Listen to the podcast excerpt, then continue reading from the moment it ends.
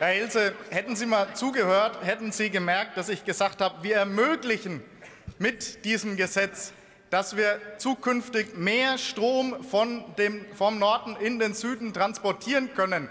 Das liegt daran, dass es Bundesländer hier gibt, die den Netzausbau seit Jahren verschleppen.